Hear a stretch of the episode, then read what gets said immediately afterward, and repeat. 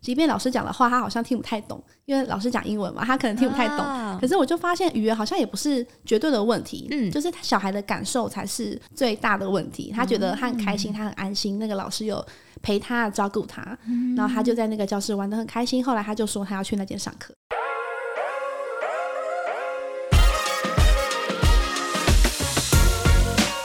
欢迎收听妈妈的明星花露水，我是主持人 Mimo，也是露水的共同创办人。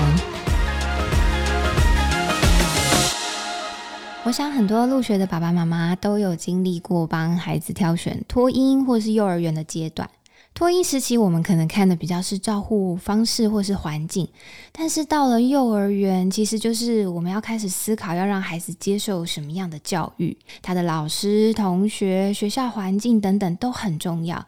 像现在幼儿园有各种教学体系，有公幼、双语、全美。蒙特梭利、华德福等等，超多，真的会有选择障碍。到底选择哪样的学校才是最适合我的小孩呢？今天这集我们邀请到知名的网红妈咪 Melody 来跟我们分享她的选校经验。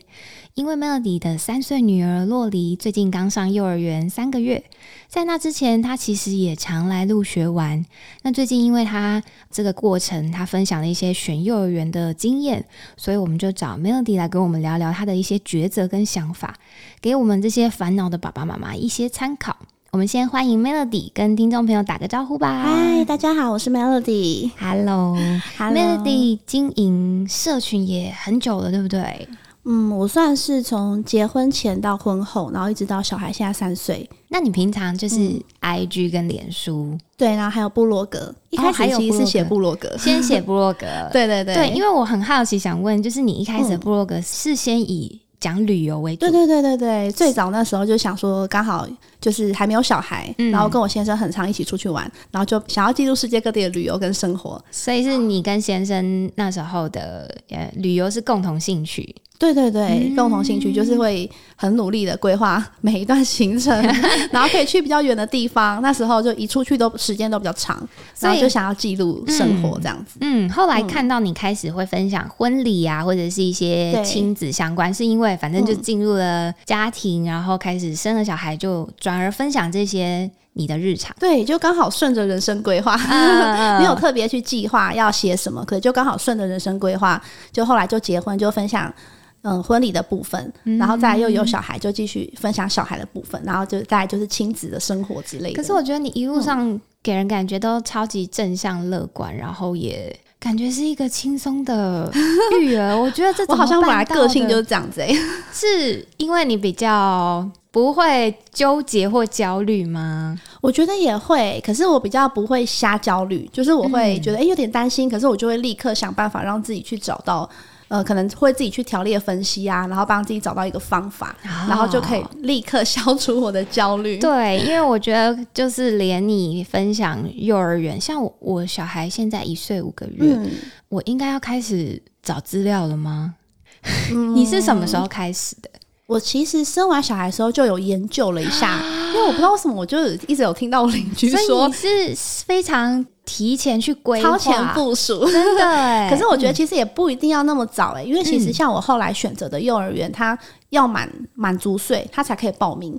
所以即便你很早就知道，你也决定要去念，你也没有办法提早卡位。哦，然后有些可能要面试啊之类的，所以嗯是不是那么早决定，我反而觉得倒还好。可是如果可以早一点呃研究一下，我觉得也不错。了解相关的资讯。对对对，也不 OK，错。如果听众朋友想要追踪 Melody 的话，可以在网络上搜寻 Melody 的梦想乐园，然后就可以从 IG、脸书、部落格看到你的分享。我想问哦，像你这样子转而开始分享一些亲子之后，有没有你印象中最常被问到的问题？小孩的问题，大家问到比较多，真的都是教育或是教养方面真的哦、所以从你还没有上幼儿园之前，就会有妈妈来问您小朋友的教育方面的问题。对，或者是小 baby 的时候，大家就会问什么作息怎么调啊，然后怎么戒奶嘴啊，然后怎么戒夜奶啊之类的。嗯，你大概都是以什么样的角度去跟大家分享？就是你自己的经验吗？嗯，对，我觉得我只能分享我的经验呢，因为毕竟我也不是不是教育专家，或是也不是什么儿科专家，所以教养我就专家什么的，对，嗯我就觉得我好像也不适合用太专业的角度去分享，因为每个小孩应该都有不一样、适合不一样的方式。嗯所以我觉得，即便是专家，也可能没有一定的一个很知识化的准则，然后就照着做就对了。嗯所以我觉得还是大家要看自己小孩的个性，还有他适合什么样的方式。好啊，就是嗯我们今天就是非常好奇你关于选幼儿园的这块的经验，嗯。因为你分享一些洛迪上幼儿园之前你的一些抉择，跟他上了幼儿园之后也有一些可爱的趣事嘛。嗯，那我想问的是，在这么多的教育体系下，我们刚刚有提到很多的公幼也好，或者是全美啊、双语等等，你后来是选择全美的，嗯对，他的学校算是全美的学校，就是他们、呃日常生活中全部都是英语，然后还有一些课是用西班牙文这样子。那因为我听说洛里之前看你分享，小时候是给蒙特梭利背景的保姆带的。哦，对对对，因为我们家就是没有其他帮手，我们家就只有我跟我先生两个人，然后也没有跟公婆住，然后完全没有其他家人可以帮我们一下子，所以我们就是一直有请一个道府保姆。嗯然后那个保姆她是幼稚园老师，就她刚好是一间蒙特梭利幼稚园的老师，然后带了她三年的时间，应该不到三年，呃，从七个月，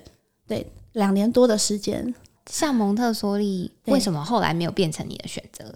你有没有想要继续让他走蒙特梭利的？因为我想，我就想说要让他换一个不一样的体验。嗯然后蒙特梭利他就是从小他就这样带他，我觉得他也已经养成那个习惯了，就是他什么事情他都想要自己尝试，都想要自己来。啊、已经内化成他的一个对个性等等对的。嗯然后可能像我们家煮饭，他也会参与啊，在旁边洗菜、切菜啊、洗碗啊之类的。我觉得他好像已经也习惯了。嗯然后蒙特梭利的学校可能他们会有一个工作时间，就是自己玩教具的时间这样。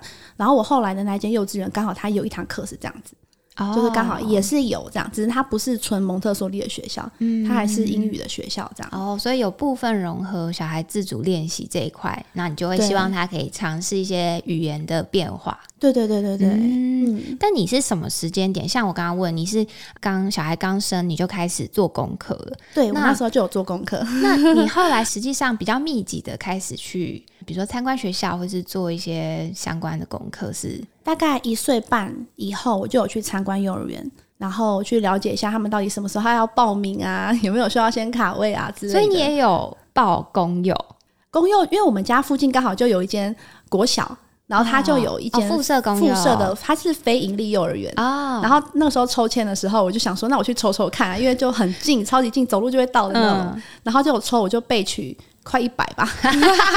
完全我就是想一个远到不行的对，我想说这样应该是完全没有没有希希望望了。嗯我想说那就不考虑喽，那我们就开始看其他的私立幼儿园，然后私立幼儿园就标榜不同的主题啊，不同的教育方式这样子，然后我们就有去参考他们每间学校的环境，然后还有他们的理念跟他们要给小朋友的东西。那像你的、听起来，你的优先考量其实是距离家里的远近，对不对？对，我觉得距离很重对，要，因为像我现在好，比如说一岁五个月，我也差不多要密集的做功课了。嗯，那我就会想，第一要件是什么？所以听起来，其实接送的方便性是我觉得非常重要，我个人觉得非常重要，因为幼儿园它呃，我会先从我们家附近的，可能开车十分钟内的开始先找，嗯。因为我不希望接送时间太长，可能每趟都要半小时，那我就觉得太长了。因为呃，幼儿园它它还那么小，然后他很有可能会随时感冒啊，哦或者是被老师通对接回要去接回来。那如果你老师通知你去接回来，你还要开半小时、一小时的车，那这样其实真的太辛苦了。嗯所以我就是找家里附近的为主。所以要从家里附近，我就开始要搜寻家里附近的。哎、可是公幼是不是像你刚刚那样备取一百，对，就真的会排不到了？是不是？我觉得几乎排不到一百，应该前面一百个人都要放弃才会轮到你，应该就排不到了。所以就转而去往私立的找。然后你私立的，像我们刚刚分享这么多，你有参观过哪一些体系？华德福你有参观过吗？华德福我有了解过，因为我那时候有看了那个一个李心洁导演的纪录片，然后他叫做《我的名字叫李心洁》，我那时候看了，我觉得蛮有感的，就是他很希望给他小孩一个很自然、很有爱的环境，嗯，然后他的孩子也是念华德福教育，所以我那时候有去了解，哦，原来这个教育是宗旨是什么？我觉得还不错。不过其实当然也是因为距离的问题，嗯，因为我们家附近就是没有这个这一类的学校，车程都绝对超过半小时，我就觉得就不是优先考量了。所以那时候华德福，因为我知道华德福它是崇尚比较自然的，对，所以都是在比较偏郊区或者是对宜兰啊，宜兰、桃园好像也有，台北市就没有，对，市中心比较没有。那你有了解，但是你没有去现场看，对我就没有去现场看了。嗯，爸爸喜欢吗？爸爸很不喜欢。爸爸觉得女儿怎么可以去晒太阳，然后被蚊子咬？对，因为我很好奇，像像这件事情，通常都是妈妈在做功课。那爸爸在你们家中扮演的角色是？我爸爸也很认真参与在选学校，因为他都会去看，然后他就会觉得哪一间好，哪间不好啊什么，他是认真的有在讲。然后像比较自然的环境。因为他自己都说他是什么乡下长大的小孩，那我就想说，那你你的小孩是不是可以跟你一样，可以送去啊？结果他就觉得，他就说哦，他没有办法，是因为是女儿想要，对耶，他就想要把她保护住的感觉。然后他只要看到女儿被蚊子咬、被虫咬，他就有点崩溃。因为我我有同事就真的很，他就是很常讲说，他好想放弃。都市的生活去乡下，我就说，我觉得你没办法哎，就是其实我们都会知道，很自然的在森林当中，或者是呃，可以去看到很自然的这些景观，对孩子来讲是很棒的一个体验。但实际上，你要在那个环境去做他启蒙的教育，你觉得会需要考量哪一些点？我觉得可能也要考量父母自己的能耐，因为像我本来就不是，我本来就是一个从小都在都市长大的小孩，所以其实我自太自然的环境，我个人还是有点害怕。就是我像我就不会抓虫啊，他们可能小朋友就会看到地上有虫，就会开始跟他玩，然后把它抓起来，抓蟋蟀啊什么的，我就 怕的要死。对我自己都不敢抓，然后我也还蛮怕虫爬在我身上的，被虫咬啊什么的，所以我觉得我好像。自己就没有办法先做给他看了，那我把他丢到那个环境，我自己都做不到，我要怎么带领他？啊？对，所以爸妈其实也要重新去适应这样的环境，嗯，要考量一下。嗯，那像我我知道，像有的幼呃幼儿园，它其实有编制幼幼班，就是最小两岁就可以，足岁就可以进去读了。那我看到 Melody，你其实是让洛里大概三岁左右去上小班，对，他是上小班，然后前面他有去插班三个月这样。听起来你前面是自己带，还有保姆。对对对，你是原本就决定让他三岁的时候去上。我两岁的时候，其实如果找到适合的，我两岁就要让他去。我很想问你，哎，对，因为我现在就差不多快一岁半，对，想我到底要两岁，因为自己带真的还蛮辛苦的，除非真的是很享受全职妈妈的人，对，不然有时候真的觉得还蛮辛苦的，每天都被他绑住，然后呃有帮手，但他每天也是在家，但我也是会在家稍微看着他，就我也是会在他参与他每天的环境的生活环境这样。那我之前有想说幼幼班就要让他去。那后来，因为爸爸舍不得，他觉得小孩在家，他才可以一直看到。是爸爸舍不得吗？对，爸爸就一直坚持三岁才要去。然后后来我觉得也好，因为三岁他就已经很会讲话，很会表达，他可以自己参与幼儿园的选择。因为如果两岁的话，可能就真的是完全我们帮他选了。哦。然后三岁的话，他就是真的有去学校去参观，然后他有参与幼儿园的选择。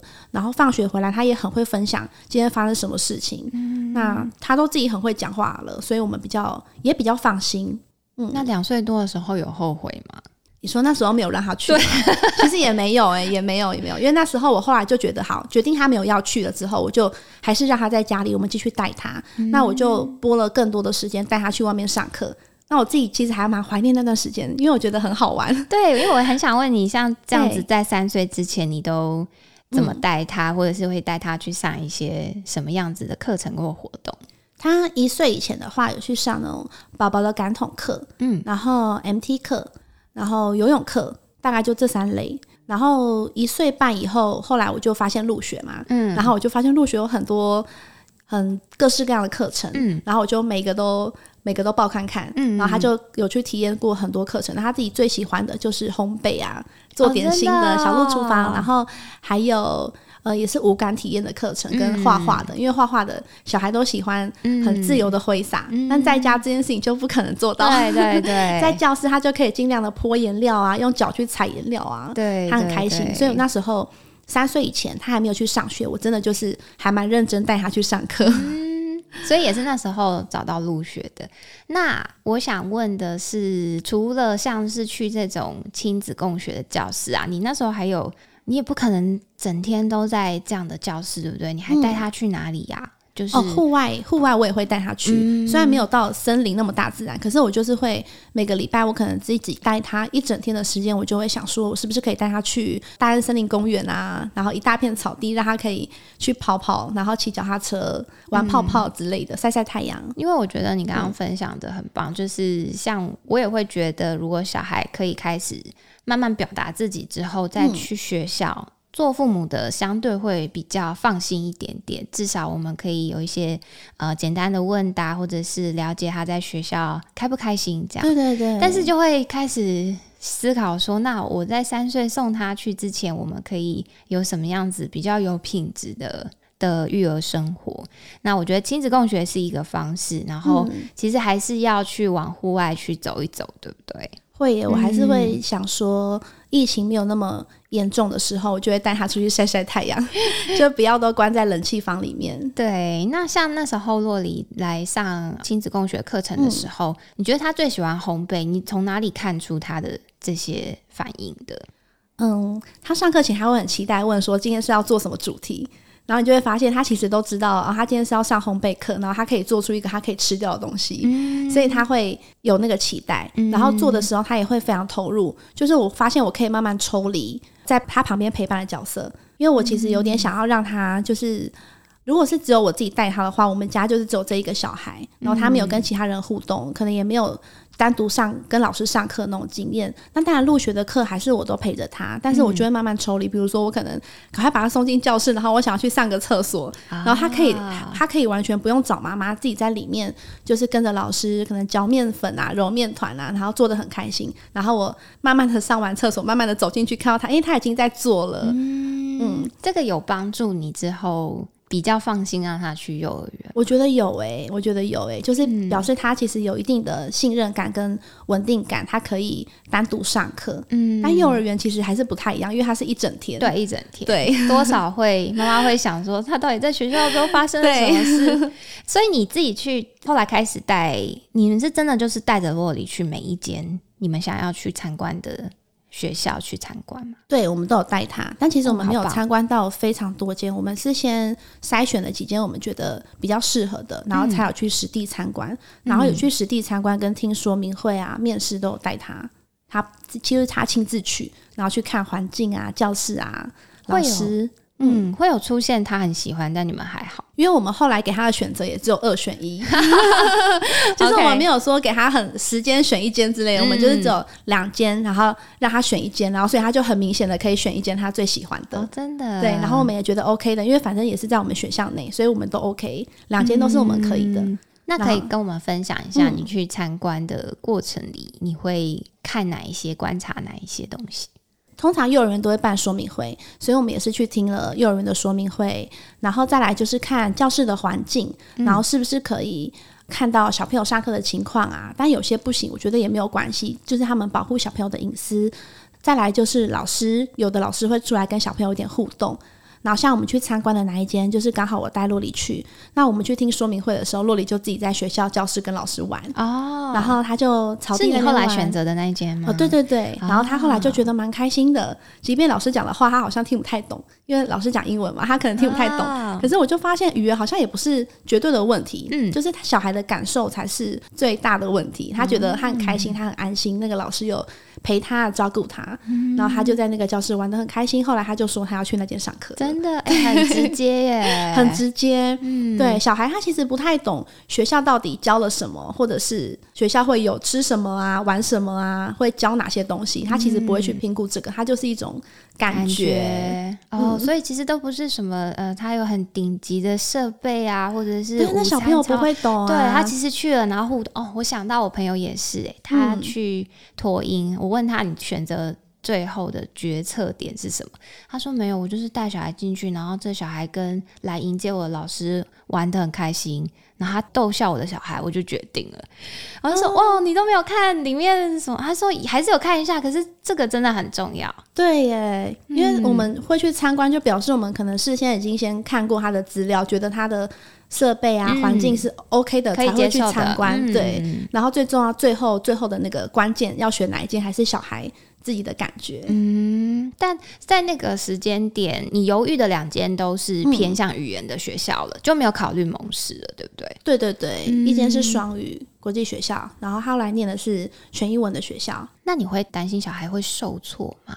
其实一开始我也有想过这个问题，就是毕竟我们家一开始的语言不是用英文跟他沟通，就是用中文。嗯，英文的环境也不是完全没有，他也知道，他也会讲一些些英文，但是他不是，这不是他的母语。对，所以那时候也会担心说，是不是他去会有点挫折？但我觉得，嗯、语言从小开始学，其实他还这么小，其实是还蛮容易学的，因为他就是在生活中浸润式的学习，然后再加上学校的老师，他能够是不是可以观察小孩的反应，然后给他适合的。帮他补充啊，或者是在他遇到状况的时候，让我们知道。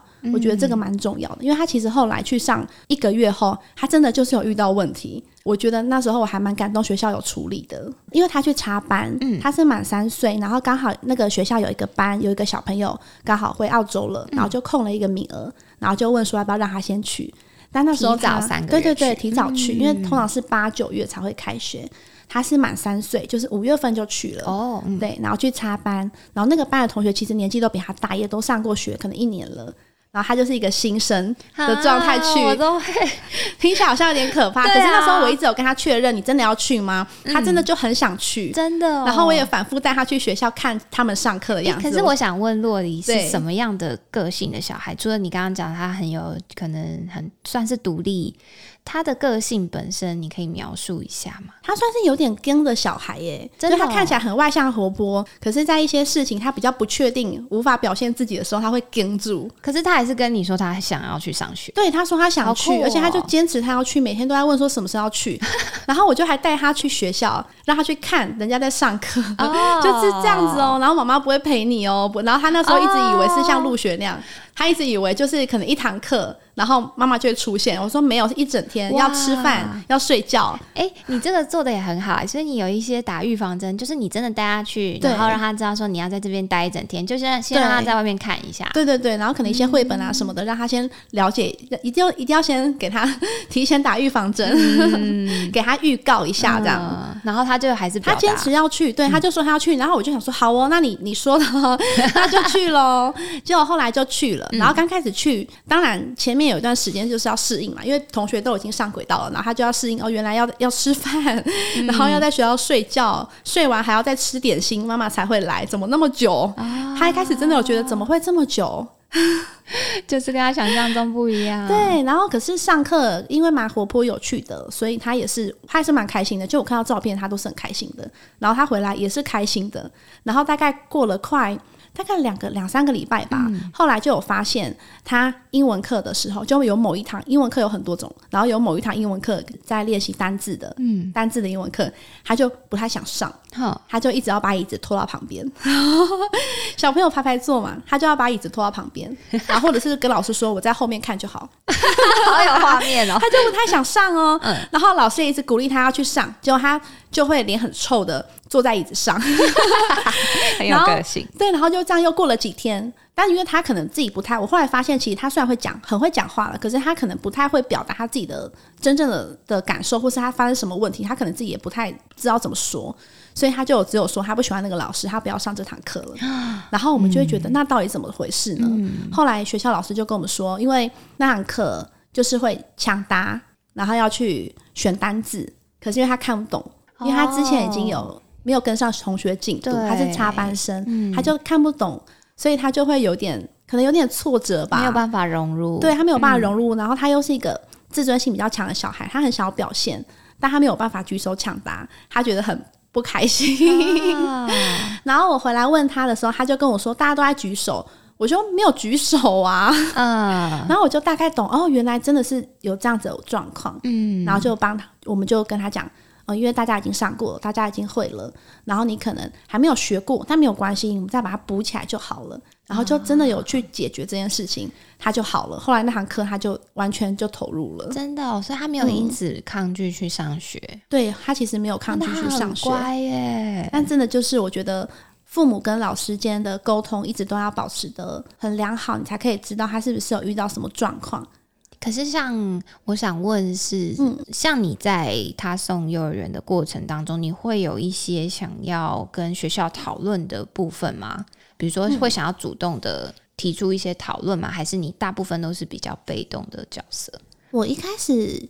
就想说，嗯，我如果决定送去了，我就会先相信学校，嗯，相信老师的专业。然后，如果老师有跟我说有什么状况啊，可以怎么解决，有讨论的话，我就是会跟老师讨论。哦，然后或者是他有遇到状况，比如说像他那时候就跟我说，呃，那一堂课就是某某老师的课，他不要上了，其他都 OK。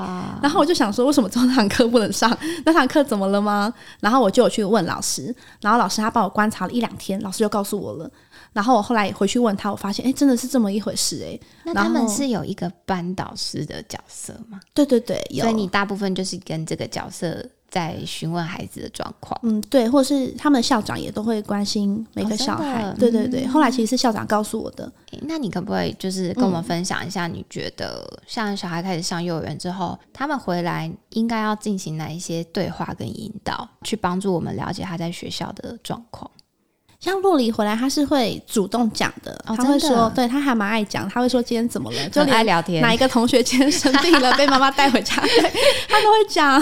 真的，谁没有来，他都会讲。他是蛮爱讲的。然后我也会主动去问他，就是睡前的时候，因为我现在就是他去上学之后，我每天睡前就会跟他躺在床上讲故事。然后讲今天学校发生什么事情，然后明天去学校要做什么事情，然后就在这个过程中，他就会讲出来。嗯，所以你第一次听到稍微偏向挫折或负面，就是就是课堂上，对对对对对，因为之前他都都是开心的，但是你会你也不会焦虑，反正你觉得就是对，因为我觉得，我觉得他既然都讲出来，那很好啊，那我们就可以来看到底发生什么事情，那堂课到底发生什么事，然后我隔天其实也就立刻有去跟老师讨论。我们就有在告诉他说，其实同学是因为学过啦，然后你还没有学过，所以你才不会。但没有关系，我们就是在额外教你，然后老师有另外在教他，然后他就真的就很 OK 耶，就是解决了之后，他就很开心了，又再去上学。我觉得爸妈真的要相信小孩耶，就是其实像我觉得很多新手爸妈也会可能很怕孩子。因为自己保护的很好，很怕他去外面的世界闯荡的时候会受挫，然后也会很希望他可以不要受伤。但其实要相信他们的适应能力，对不对？嗯，我自己是哎，就其实没有说要保护到他完全不受伤，因为他不可能不受伤啊。他即便在我保护下，他以后一定自己出去还是会遇到挫折。那我觉得最好就是在现在我们可以协助他的情况下。知道他遇到什么挫折，然后我们一起找方法去解决。整个选校过程，或甚至开始上幼儿园之后，你跟先生有有过哪一方面有意见不同的时候吗？印象我们倒还好诶，因为我们都一起去看，然后刚好我们的观点也都差不多，真的，所以还没没有到意见摩擦这点倒是没有。所以整个过程听起来，现在洛迪也很享受去上学。嗯，上学他是开心的。他有没有跟你分享什么有趣的？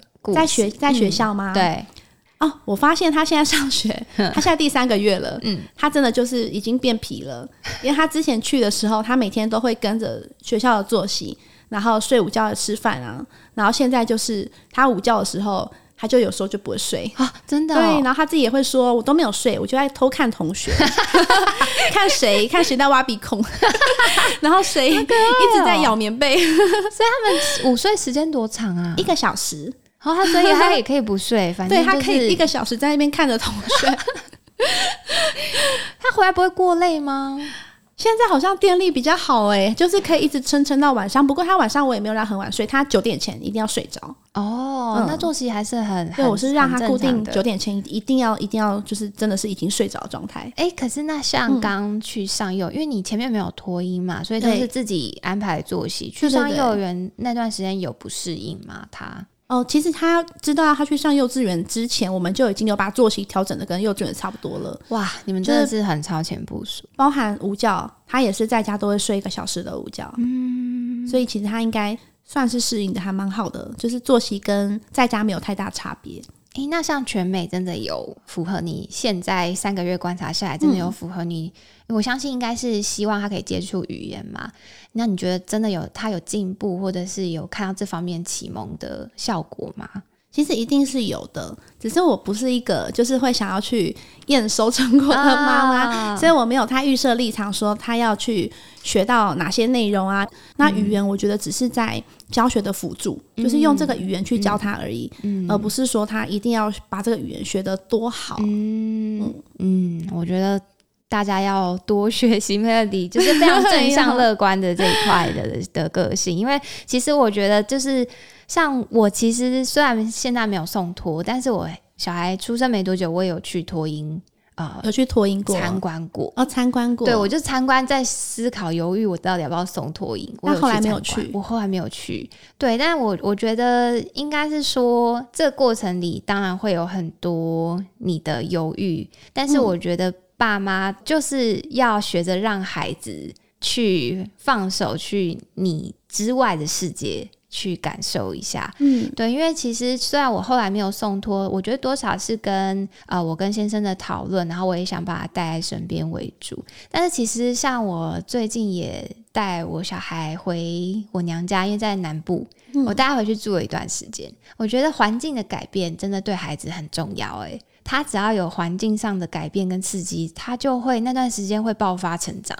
他会学很多东西，讲话也好，对，或者是他的肢体也好，你会感受到哦，他真的会呃有不同的发展。然后只要他的环境当中有一些同才，或者是是比他大一点的，他学的好快。对对，所以我觉得其实现在我就会觉得，我好像慢慢有做好让他离开我去上学的准备。对，去上学真的会变很不一样哎。像我们才去第三个月，嗯，就等于是第三个月刚开始嘛，等于前面两个月，然后我就已经觉得他回到家，整个人都跟以前不一样，真的，像是比较成熟。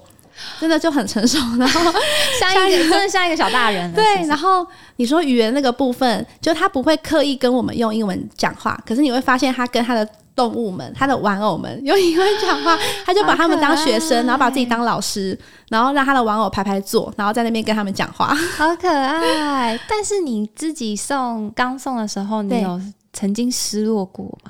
我反而还好哎，我好像不是那种会失落的妈妈。我觉得爸爸比较失落，爸爸都要请假，然后去学校门口看他。真的假的？爸爸很夸张，但我不会啊。我觉得还好。我觉得我就是很期待去接他放学，然后看他冲出来很开心的样子，然后跟我说今天干嘛干嘛。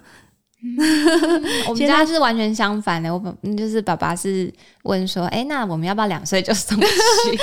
然后你反而不想那么早。对啊，嗯但是像刚刚你你分享，比如说是你会从家里的远近去首要的条件，然后还有带孩子去的感受啊，有没有其他就是周边或者是辅助你需要看到比较安心的部分？